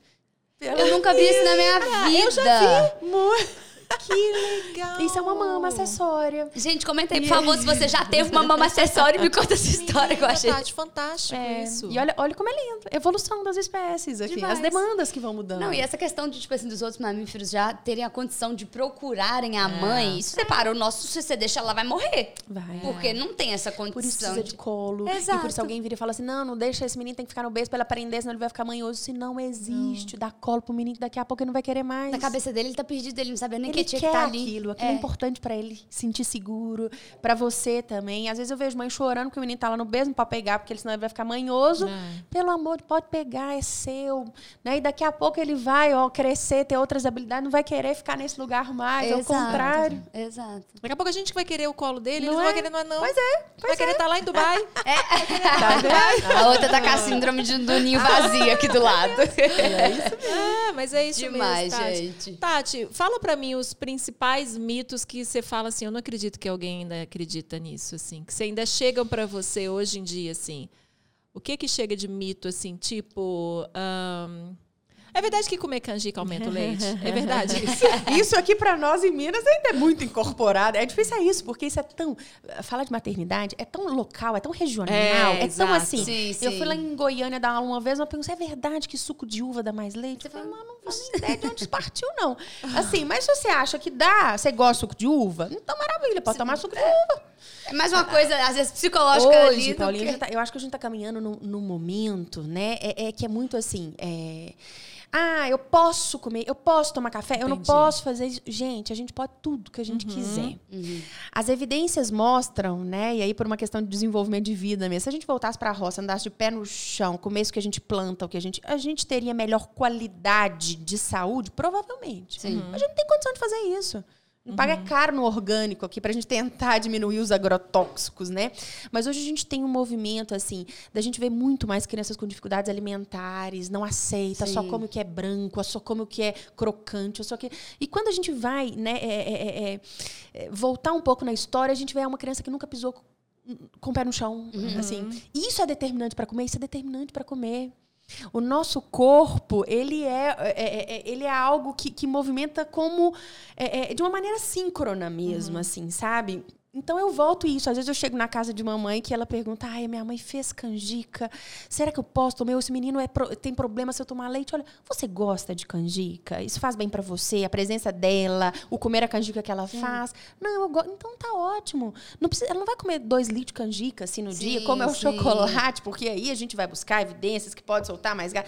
Mas não é por aí, sabe? Eu acho que hoje o grande movimento é a gente entender essa mãe tem que comer tudo, tudo que ela gosta, até porque os movimentos que, que foram feitos, hoje a gente está vendo mulher engravida deixa de tomar leite, É. deixa de Aham. comer queijo. Aí a criança desenvolve a PLV. Exato. Mas ele nunca teve oportunidade. Quando essa mulher tá grávida, tudo que ela come passa pela placenta. Sim, sim. Lá dentro, vai cair lá no bebê. Isso é importante para ele. Isso é importante para ele se preparar para receber esses alimentos depois. Sim. Tudo que a mulher come enquanto ela está amamentando passa pelo leite, com uma barreira filtrada ali para isso. Mas isso faz parte pro aprendizado do bebê, né? Então, assim, obviamente que eu não estou falando né, de drogas, de questões. A gente tem, tem. Se uma criança tem uma alergia à proteína, essa mãe vai ter que fazer uma dieta. Mas eu acho que se se a gente está falando em promoção de saúde, em bem-estar, né, a gente tem que entender que é, é, hoje a gente vê que menos é causar o problema, sabe? No processo, Entendi, assim. perfeito. É, quem sou eu para falar com uma mãe que fala pra mim, Tati, mas eu tenho certeza que o dia que eu tomo uma canjica eu faço muito, eu produzo muito mais leite. Então é bem. você que tem certeza disso. Tá ótimo. Que, quem sou eu para falar que não uma vi- evidência científica mostrou mostrou se você tá bebendo água, você tá hidratado, você tá bem, Aham. você tá, você tá feliz, você tá dormindo, isso produz É, às leite. vezes a mamãe fica tão bitolada pra em entrar nesses padrões que Ou não entrar, né? Ou falar assim, ah, mas isso não adianta de nada, não vou acreditar. Se a sogra fez aquele leite, se a, se a- se a- se a mãe fez a canjica, toma canjica. Você gosta? E, tipo assim, a pessoa começa a se podar de um monte de coisa que fazia bem pra ela, pro ser individual É dela, e aí ela se poda daquilo, ela deixa de ficar feliz, É deixa de ficar à vontade, e isso passa pra criança, né? É. Tipo É assim, viver então mais tá infeliz, leve, tá, sabe? tá infeliz, tá estressada, tá ansiosa, tá não sei o que. Claro, a mulher não tá comendo nada, tá comendo só mato, tá bebendo isso. 300 litros de água por dia. Não produz leite. Não- e não produz leite. E a frustração ainda vem, dá Porque dois tapas na cara. O hormônio da ocitocina, que é o hormônio do amor, tem que estar feliz. É. Se eu tô estressada, cortisol, adrenalina, não vai fazer leite. Nossa, você falou uma coisa Então, perfeita. assim- a pessoa faz tudo que tá escrito lá e não tá feliz. Aí lascou. É, Pronto, exatamente. Não fez o principal. É isso. Brilhante. Demais. Menos regra, né? Mais, mais, mais viver esse processo de uma maneira mais leve, empoderada. É isso que eu ia falar ó, de novo, já ia repetir eu a volto. palavra. Não tem jeito. Tomando sabe? as suas escolhas, tomando as suas escolhas. É, Gente, o resumo dessa conversa de hoje foi seja empoderada. Então, resumindo, E tenha informada. Empoderar. E É, eu acho que depois de informada. informada você vai ser empoderada. é Muito, meio que um exato. A ciclo. informação que leva a esse É, empoderamento. exato. Exato. Porque você vai tomar suas próprias escolhas e aí quando alguém vier falar abobrinha na sua cabeça, você vai falar, estou fazendo porque eu quero, estou fazendo porque eu gosto. Pronto. E acabou. Tirou um peso Estou das fazendo o costas. melhor pra mim, né? É Exatamente isso. Eu acho que a gente tem que entender isso também. A, a mãe, ela faz o melhor que ela pode também, né?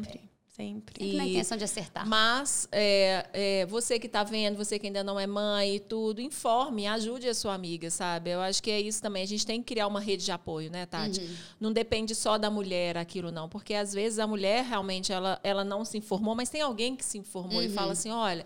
Eu tenho uma amiga, tal, que eu ouvi falar, existe uma consultora de amamentação, existem muitas pessoas muito boas, assim. é, é, a Tati tem um instituto, não é só uma. Ela tem um instituto voltado para isso. Olha, olha quanta coisa é, científica, histórica que a Tati nos trouxe aqui hoje, Sim. que mudariam, é, assim, que mudam a nossa cabeça. Por isso que eu falo que esse programa. é, esse podcast é bom para quem está ali, mas é maravilhoso para quem está aqui, né? Não, pra mim, gente, é adorando, um né? aprendizado maravilhoso. Vocês me segurem, tá? Vocês me segurem. Que eu tô Ô, ficando Tati, para ser uma consultora. A gente já tá acabando, tá, Tati? Desculpa, eu sei que você tá meio ocupada. É, para ser uma consultora de amamentação, ela precisa ter uma formação prévia, ela precisa ser formada, por exemplo, em fonoaudiologia, ela precisa ter uma formação prévia. É, o que, que ela precisa? Aqui no Brasil hoje, a- a- não, não existe a profissão reconhecida. Ah, não existe, entendi. assim, não existe uma, por exemplo, número de ocupação, não existe isso. Existe uma, uma associação internacional que certifica consultoras de amamentação. Eu, eu tenho essa certificação. Aqui em BH, eu, eu, eu fui a, a- primeira a ter, por um tempo era só eu. Hoje a gente tem duas, três profissionais. Assim, é um número pequeno. Em Brasil, em termos de Brasil, são 70 profissionais Nossa. né, se a gente pensar. E, e a gente sempre estimula a buscar isso. Por quê? Porque ele já traz esses pré-requisitos. Porque, n- como não é reconhecido, é- é- fica difícil esse controle. Então, às Entendi. vezes, tem, tem, tem pessoas que não têm uma formação da saúde, de base, assim, e começa a fazer o trabalho. E é importante ter ciência do impacto e da responsabilidade que tem a profissão. Então, eu acho que assim, ter uma formação na área da saúde, um conhecimento de base é muito importante. Né? Então, a gente tem excelentes fonoaudiólogos, consultoras, é, é, pediatras, nutricionistas, fisioterapeutas, enfermeiras. Enfim, é um grupo fazendo um trabalho é, é, muito bonito em prol da amamentação. Né? E atrás disso, por exemplo, a certificação internacional, ela é amarrada em algumas coisas importantes do tipo o, o não conflito de interesses, né? Como eu, eu acabei de falar que a gente tem empresas violentas por trás desse Sim. neuromarketing em cima da gente, fazendo a gente acreditar que aquele leite talvez seja melhor do que o meu, que o meu tá fraco para o meu bebê. Então a gente trabalha muito, que eu acho que é uma das, é um dos grandes orgulhos que a gente tem do Congresso, sabe, É, é, meninas, que ele é livre de conflitos de interesse. Então a gente teve é, esse final de semana, inclusive, um congresso de pediatria, que é o brasileiro de pediatria, que foi lá em Natal Natal e ele teve vários estandes fechados porque eram de empresas que vendiam leite para criança. E é proibido, isso é ilegal, assim. Uhum. Fazendo um marketing violento com os profissionais da saúde que vão atender essas, essas, essas famílias, sabe? E não é fácil. Sim. Porque se a gente pensar em curto prazo, a amamentação não dá lucro lucro para ninguém. É. Se eu pensar em curto prazo, eu preciso menos. Quanto menos para parto e amamentação, mais. Né? É mais a informação e não é recurso, não é Sim. utensílio, não é isso. É, é natural, né? Mas então. se a gente pensa em médio, longo prazo, é o que vai mudar uma sociedade, porque melhora a camada de ozônio, assim, uhum. né? A gente uhum. tem todo um desfecho que a gente consegue construir em cima disso. Mas é uma construção de, de um novo modelo de, de, de, assistência, de enxergar isso, né? Estarmos todos, todas juntas nisso.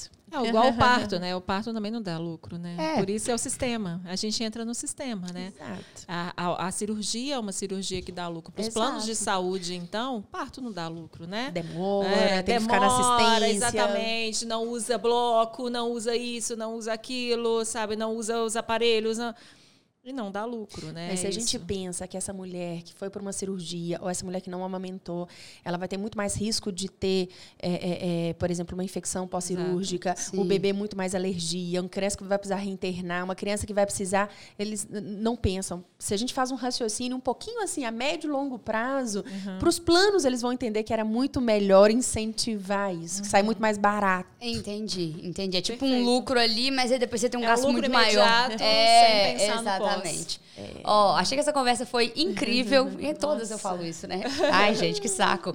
Mas eu queria que, é incrível eu queria que ela falasse duas coisinhas antes dela empoderar as mulheres aí a gente poder encerrar. O que que jamais a gente deve falar para uma mulher que tá iniciou esse processo de amamentação? Sabe, tipo assim, às vezes a gente chega e solta aquele comentário que a gente acha que tá sendo legal, que a gente acha que tá, sei lá. Eu acho que a grande que é, é você não falar, você não devia ter feito isso. Entendi. Se ela fez, foi porque ela precisou, uhum. porque ela quis. Eu não preciso ficar remoendo algo que foi. Então eu jamais falo para uma mulher você não devia ter feito isso. Show. eu acho que você se a gente fizer diferente, será que vai fazer mais sentido para você? Se você Show. fizer. Eu, eu acho que eu tenho muito cuidado, a gente tem muito cuidado com as palavras. É, eu vejo que tem faz. muito disso. A galera faz umas cartilhas. O que não falar para uma mãe de primeira viagem? Tem que ter esse cuidado, né? Porque às vezes uma brincadeirinha boba, a gente está machucando uma pessoa que está um, muito sensível, num momento muito sensível. Com certeza. Vulnerável. Sim. É o período de maior instabilidade psíquica e vulnerabilidade na vida de uma mulher. Também é Show. é científico isso. que é o primeiro ano pós-parto. Perfeito. Então, eu acho que pra gente fechar com chave de ouro. Mais do que chave de ouro, foi é. lindo, Tati. Ah, falei, que eu falei, eu quero essas foi mulheres lindo, poderosas. Gente, foi lindo. E aí, pra encerrar pro nosso público, manda uma mensagem aí pra empoderar as mulheres que estão nos assistindo aí, da forma que você quiser. E eu acho que é isso. É, a gente tem um lema na Mami Bem, sabe? Que eu escutei isso de uma de uma mãe, uma mãe que me buscou porque ela estava com uma dificuldade de amamentação. E no meu manejo, eu vi que algumas coisas estavam diferente do que tradicionalmente eu esperava. Uhum. E aquilo eu ajudei, eu, eu liguei para alguns profissionais e coloquei ela na mão de profissionais que ela precisava estar. Tá, e uma semana depois ela teve um diagnóstico de um câncer bilateral uhum. nas mamas com metástase óssea. Nossa. E o bebê dela estava com 30 dias de vida. Não. E ela teve no segundo congresso brasileiro Mami Bem, depois de um ano e meio lutando, retirando, ela já tinha tirado as duas mamas e lutando com a quimioterapia. E ela virou e falou: "Obrigada, você mudou o meu mundo". E a gente carrega esse lema que a gente é capaz de mudar o mundo de alguém. Perfeito. Então, é, seja com uma palavra, com um ato. É, infelizmente, o ano passado ela, ela faleceu quando o filho dela estava para completar três aninhos, oh. mas ela falou é, eu pude, eu tive a oportunidade de ver ele crescer nos dois primeiros aninhos de vida dele. Isso para mim Legal. era o que eu precisava, assim. É. Vocês mudaram Nossa. o mundo dela e ela mudou o mundo de vocês. Não Nossa, tenho dúvida. Maravilhoso demais. É, nós Perfeito, podemos mudar o gente. mundo mesmo. Ai, Tati, que delícia! Muito obrigada. Foi muito legal, eu amei. Tipo assim, pra mim foi perfeito. Espero que para todo mundo que tenha acompanhado a gente também. E agora já vou estar acompanhando nas redes Ó, sociais. deixa lá, Obrigada, sigam lá gente. o Instituto Mami Bem. A Tati dá muitas dicas, muito legal. Tô muito feliz em fazer parte também, que eu sou uma da. Eu dei aula na- no curso agora. Nossa, Que a Tati tá, abra- tá abrindo lá, então tem o curso de fotografia. Olha que Legal. mulher, olha que mulher Não, foda, tem não é? sem condição nenhuma. que olha por outras mulheres. A questão é essa, assim, é, é, é muito legal isso. Então é uma honra estar com você, assim. Quando você me manda mensagem, Paulinha, pensei em fazer a capa, eu já começo a tipo, aquela, aquela, é, aquela, aquela, que- assim, tipo assim, natural. Não, claro que não. Parece. Igual criança. Igual criança. Ai, meninas, eu amei. É amei, amei, amei. Desejo muito sucesso e vida longa, né? O projeto de vocês, a caminhada, eu tenho certeza que vai ser. Que vai mudar muitas histórias, muitos Perfeito, mundos, perfeito. né? É isso que a gente está tentando. Congresso Mami Bem em novembro. Nós nos 16 vemos a antes, 18. antes, mas nos veremos lá. Você vai, hein, Ana? Ah, pode ser. Pois pode é, é convidar. verdade, Podem me vai. convidar esse ano Ô, gente, monta presente. um mulherama lá, vai ter uma Nossa, mulherama imagina, lá. Vai ter uma mulherama Uai. foda lá, hein? E lá Uai. tem teatro, estúdio, a gente vai estar com o prédio inteiro do Uai. SESC. Maravilhoso. Não brinca, não, que a gente tira o letreiro da parede aqui Agora? agora. Agora? Não, então pode dar mais detalhes que a gente vai estar lá. E assim, foi perfeito, conversa maravilhosa. Espero que o pessoal aí de casa tenha absorvido cada segundo dessa história que a gente teve aqui. Não se esqueça de compartilhar, gente. Envie para alguém, caso você, sei lá, lembrou da sua amiga, da sua colega, para todas as mulheres desse mundo. E um beijo para vocês. Muito obrigada, muito obrigada. Beijo, gente. Tchau, pessoal. Até o próximo programa. Tchau, Beijo. tchau. Tchauzinho.